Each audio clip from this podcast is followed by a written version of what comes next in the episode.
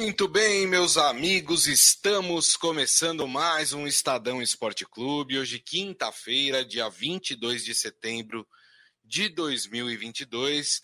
Uh, estamos juntos aqui no Estadão Esporte Clube e aproveito e convido vocês a participar aqui do programa conosco, né, através das mídias digitais do Estadão, Facebook, YouTube, Twitter e também o LinkedIn. Aproveite que você está lá navegando por essas redes sociais, compartilhe o programa, curta o programa também, é sempre importante para nós.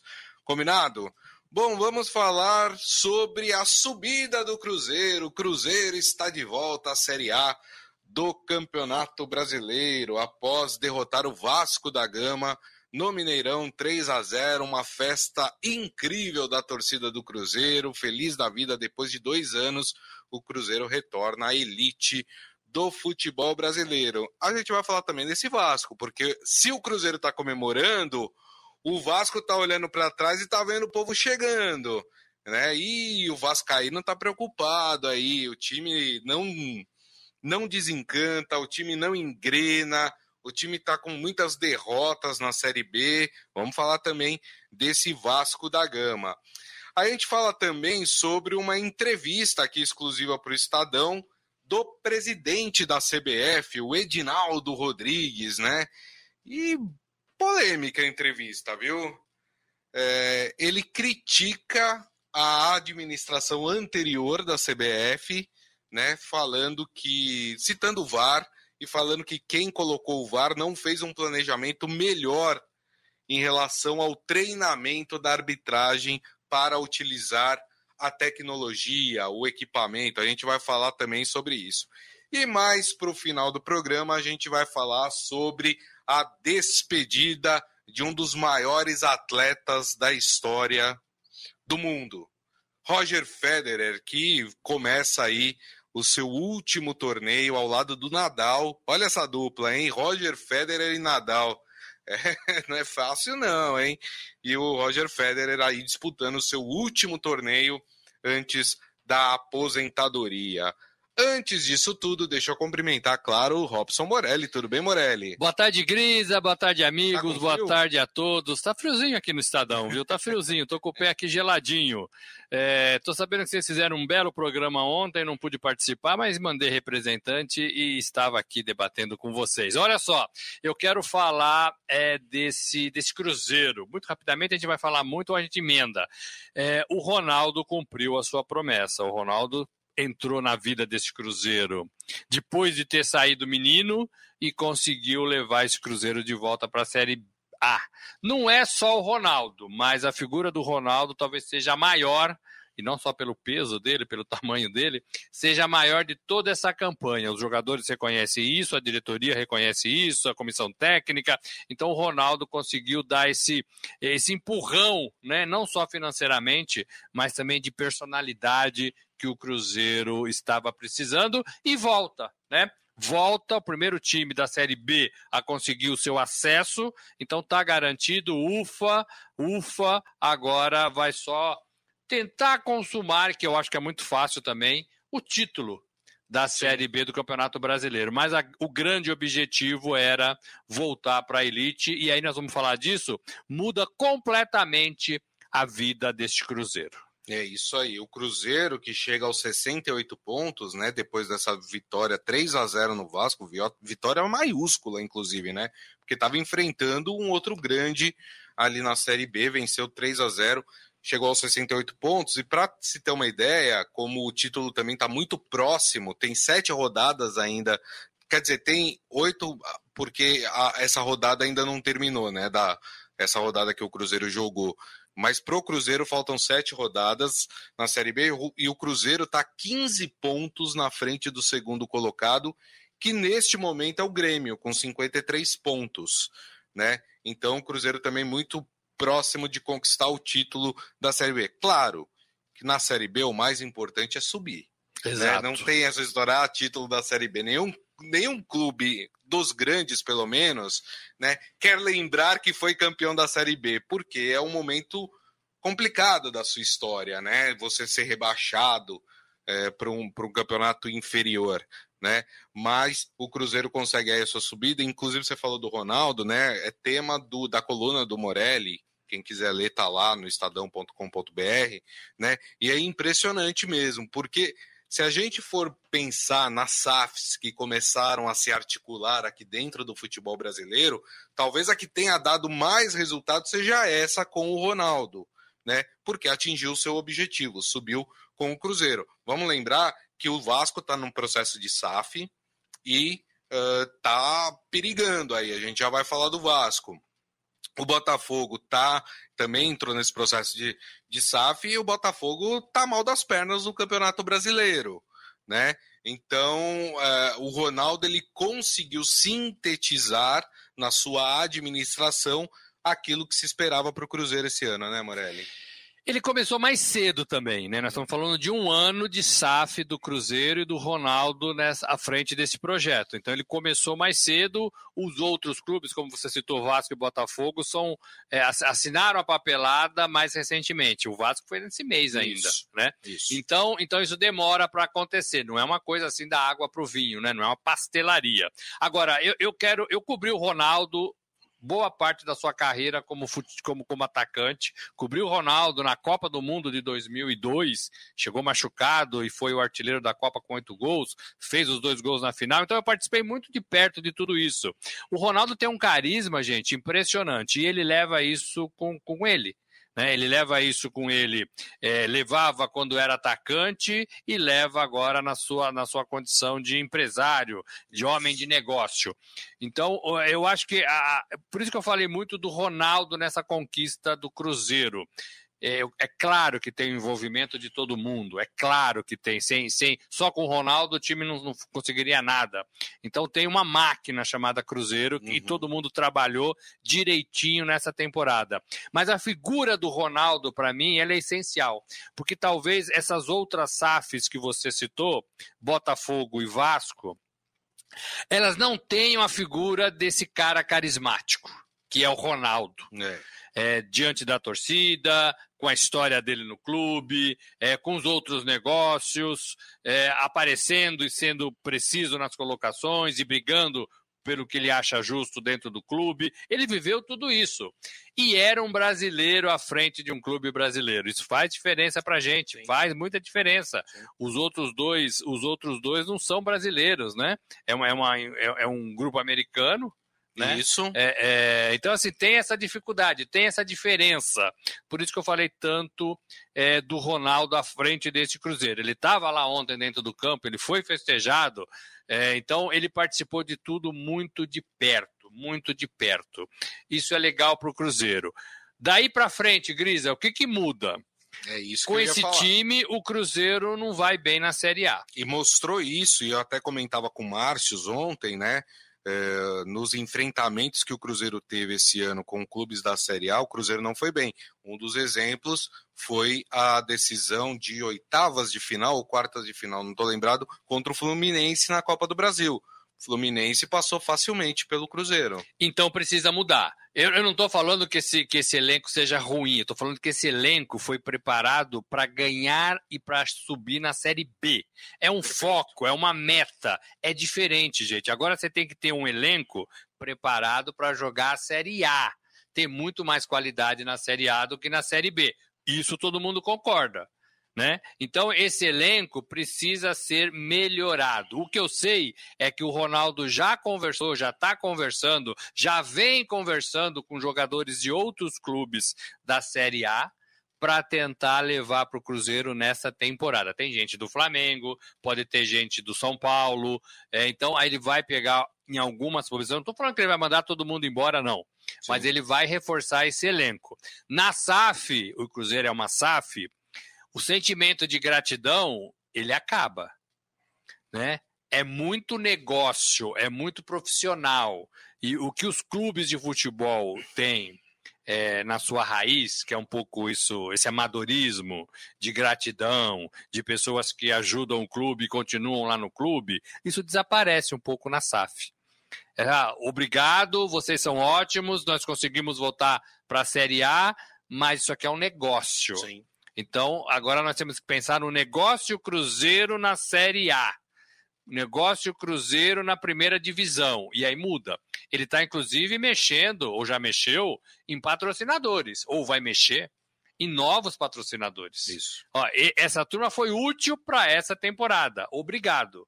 Daí para frente. Precisa de mais dinheiro. Precisa de mais dinheiro. Vai ter mais visibilidade. É, a gratidão, ela acaba agora, quando acaba a temporada. Agradecemos todos que nos ajudaram a subir. Em 2023 é diferente. E o Ronaldo, gente, ele não é um padre. Né? Ele não é o santo padre. Ele está ali para fazer negócio. Isso. Ele é um homem de negócio. Então ele investiu 400 milhões, ele quer transformar esses 400 milhões em 800 milhões. Né? É claro que no caso dele, Grisa, tem é, é, um pouco de paixão porque ele foi jogador do clube quando tinha 17 anos, uhum. né? Tem esse envolvimento, claro que tem, não dá para negar. Mas ele é um homem de negócios e ele fez bem para o Cruzeiro nessa temporada. É isso aí. Deixa eu mandar um abraço para a turma aqui que está nos assistindo: Ivan Jorge Cury, Michel Caleiro, Eleni Morelli, o Isaías Rodrigues, né? Feliz da vida, ele que é cruzeirense, né? Saudações cruzeirense. A conquista do Cruzeiro é um indicativo que a SAF é o caminho, com um time sem estrelas e folha de pagamento dentro da realidade? Calma, né?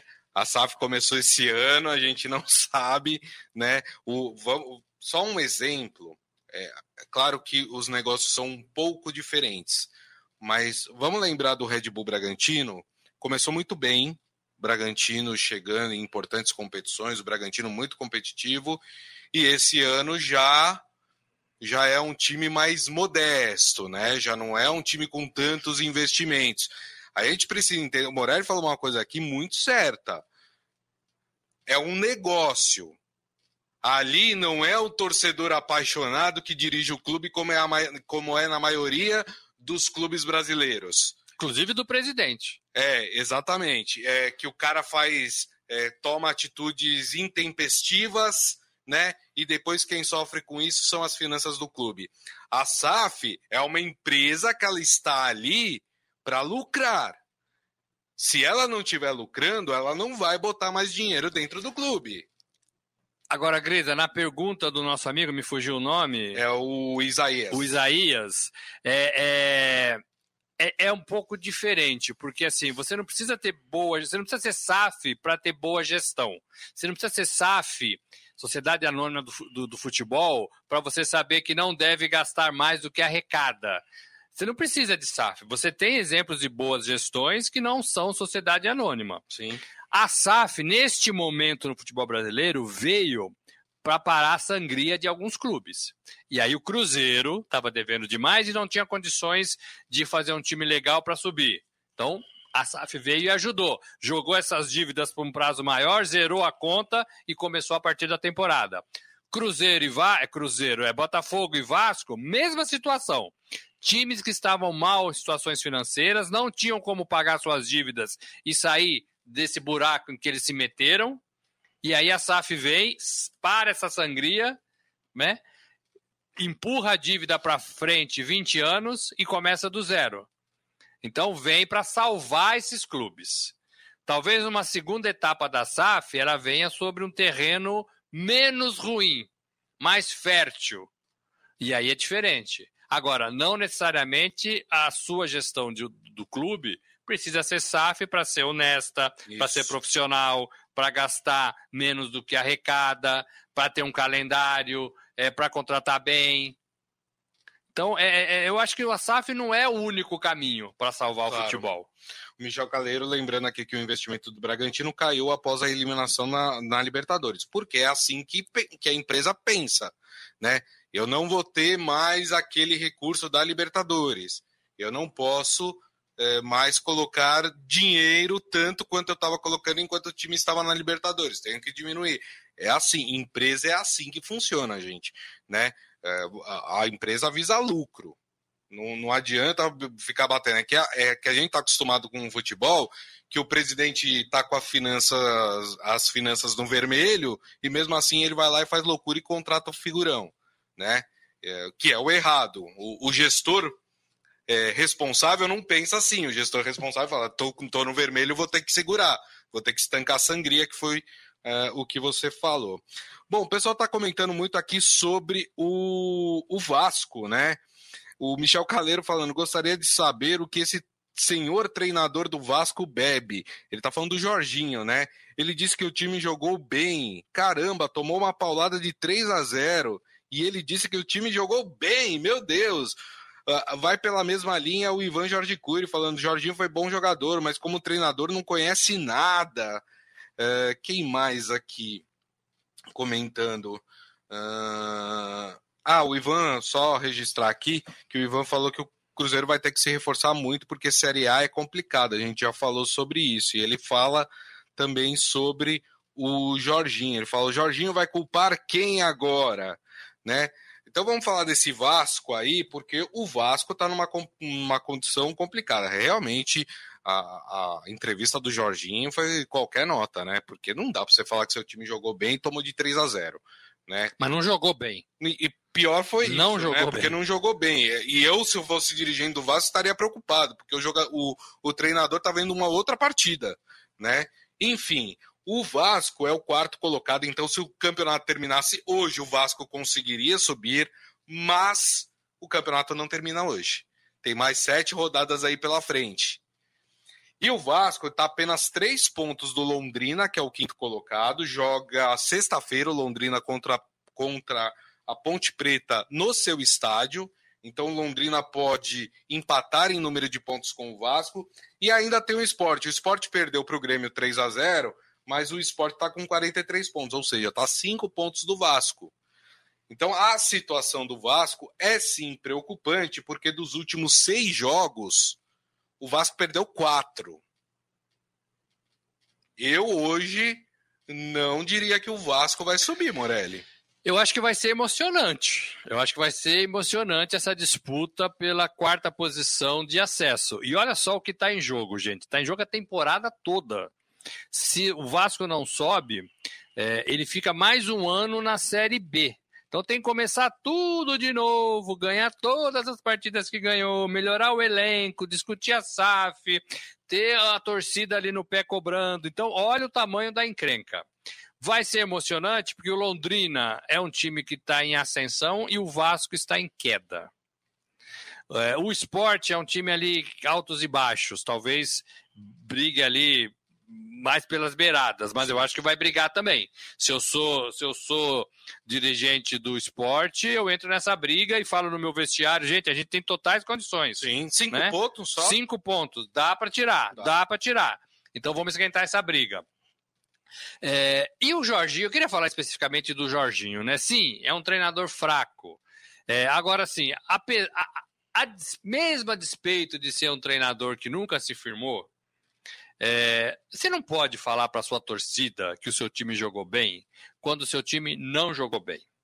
Às vezes o placar até é mentiroso em relação Mas não a, 3 a 0, ao né? número de, de gols. Ah, tudo bem. Não perdemos para justificar esses 3 a 0 esses 3 a 0 Mas não dá para falar, na condição de ontem, é. que o Vasco jogou bem. Exato. O Vasco teve uma série de erros na defesa. Uhum o Vasco não jogou bem. O Vasco jogou bem os 10 primeiros minutos. Isso. Que era o que dava para fazer. E depois o Vasco foi uma presa muito, muito fácil. Não sei se era jogo para o Vasco reagir num Mineirão lotado contra o melhor time da competição, na iminência de consumar, de é. confirmar a sua classificação. Uhum. Talvez o Vasco devesse tentar jogar pelo empate nesta partida e dificultar o quanto podia né, a vida do Cruzeiro. Talvez não fosse o jogo para o Vasco reagir, mas um empate, uma vitória mais magra, o Vasco sairia, sairia menos prejudicado, com a imagem menos arranhada do que saiu ontem. O Vasco saiu ontem com a imagem muito arranhada, muito arranhada. Que é isso que você falou. Dá para o Londrina e dá para o esporte. Essa é a imagem que o Vasco passou. Né? E é um time de altos e baixos, tem sido assim. É, é, tem merecimento nisso? Não sei se futebol tem merecimento. O Vasco merecia subir?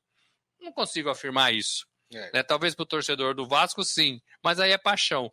Né? É, e os dois outros times estão abaixo do Vasco. Então, subentende que até agora, a 31 rodada, eles fizeram. Subentende não, eles fizeram campanha pior. Né? Eles fizeram campanha pior. Mas pode ter um ânimo extra agora, aí agora nesse finalzinho. Pode né? ter um sprint final ali na arrancada, né? Na, na, na, nos últimos 100 metros. Você pode. Né? Claro. Que é o que conta, é, é a chegada, gente. E para mim, o Vasco hoje é um time em queda. E Londrina, mais Londrina, é um time em ascensão. É. Londrina que é dirigido pelo Adilson Batista, não é? Isso, exatamente. Exatamente. Bom, vamos ver aí como é que fica essa, essa rodada. O André Peixoto tá falando: o Cruzeiro mereceu a vitória e o acesso. Verdade. E a Palma fala: o Jorginho vai culpar o Abel Ferreira agora? É verdade. Porque né? teve aquela é... confusão, né? Do Jorginho falando. Do Atlético Goianiense. Do, né? Falando do Abel, falando do Palmeiras, inclusive. Isso, a é. torcida do Palmeiras cantava. Para mim foi um erro o Vasco O trazer o Jorginho. Já vou dizer. O Jorginho foi demitido do Atlético Goianiense. é, primeiro por, por uma eliminação contra o Corinthians, em que o, o, o Atlético Goianiense tinha dois gols de vantagem sobre o Corinthians. E depois, uma campanha muito ruim, inclusive, nas, deixando o time na zona do rebaixamento do Jorginho. Aí o Vasco vai e contrata o Jorginho. Então, para mim, há um erro de avaliação por parte do Vasco também. Eu vou dar um exemplo da diferença do Ronaldo no comando da SAF do Cruzeiro e da turma do Vasco. O Ronaldo, a primeira coisa que ele fez foi demitir o técnico Vanderlei Luxemburgo. Isso. Que tem história no clube, que tem amor, que tem tradição, que tem apego, que já conseguiu fazer desse Cruzeiro um time impecável. Uhum. O Ronaldo achou que não era para o Luxemburgo a campanha deste ano. Negócio. E acertou. Negócio. O Vasco foi trazer o Jorginho, que não tinha ido bem no Atlético de Goiás, que é um técnico duvidoso. Isso. Todo mundo sabe disso. Não é um cara que vai chegar e salvar a pátria. Perfeito. Não é. Diferentemente, inclusive, do Dorival Júnior no Flamengo, que chegou para salvar a pátria, mas o Dorival é muito melhor do que o Jorginho. Então, assim, erros de avaliação também acontecem em SAF. Por isso que eu acho que a SAF não é o único caminho para você sobreviver no É. futebol. Mas quando o Vasco trouxe o Jorginho, ainda não estava certo o negócio da SAF, né? Ainda não tinha assinado. Tava já em. Estava encaminhado, tava, é, né? Mas enfim, assinar, né? É. O Michel Caleiro falando, o Cruzeiro sobrou, o Grêmio e Bahia sobem, na opinião dele. Já o Vasco corre grande risco. O Concordo. Grêmio é segundo com 53 pontos e o Bahia é o terceiro com 51 pontos. De fato, as duas equipes aí têm uma situação um pouco mais confortável do que a do Vasco. Muito bem, a gente encerra aqui falando de Série B. Vamos falar então dessa entrevista exclusiva para o Estadão, para o nosso repórter lá do Rio de Janeiro, Márcio Douzan, do presidente da CBF, o Edinaldo Rodrigues, né? Uh, e ele falando aí de assuntos como Copa do Mundo, né? Mas o que chamou a atenção foi as declarações dele em relação ao VAR, né? Uh, na declaração dele pro Douzan, ele fala, ele diz que o erro, os erros do VAR acontecem porque as gestões anteriores ou a gestão anterior, né, quando implantou o VAR no futebol brasileiro, não fez um, plane, um planejamento, inclusive de treinamento para os árbitros utilizarem a tecnologia, né? E diz que agora eles estão correndo atrás de uma qualificação maior desses árbitros para que os erros no VAR sejam diminuídos, Morelli. Grisa, assim, é, é, o presidente atendeu o Estadão, né? A gente tem que falar mais o nome dele, porque a gente às vezes esquece ainda, ele está no cargo É há pouco Edinaldo tempo, o Edinaldo Rodrigues. Rodrigues, da Bahia, eleito para os próximos quatro anos, tem se mostrado uma pessoa ah, um pouco mais aberta ao diálogo. Eu não sei até que ponto ele está com razão nisso. Para mim, eu sempre ouvi, de- desde que o VAR chegou aqui no Brasil, que tudo estava sendo preparado, que tudo estava sendo treinado, que havia cursos, que havia, que havia, que havia reunião, é, que havia uma série de movimentos nesse sentido de preparação. Aí ele chega e fala que não foi preparado, a turma não foi preparada adequadamente. Eu, eu, eu assim, eh, respeito, mas eu fico com o pezinho atrás. Porque a gente está cansado de ver eh, essa preparação feita no Brasil. Eu acho que o que falta é qualidade. O que falta é entendimento. Talvez ele esteja falando de preparação eh, e, esteja ne- nesse bolo, né? Faltam regras claras. falta é você deixar a subjetividade de lado e trabalhar com padrões. Então, talvez ele esteja se referindo a isso, né? E de certo está, né?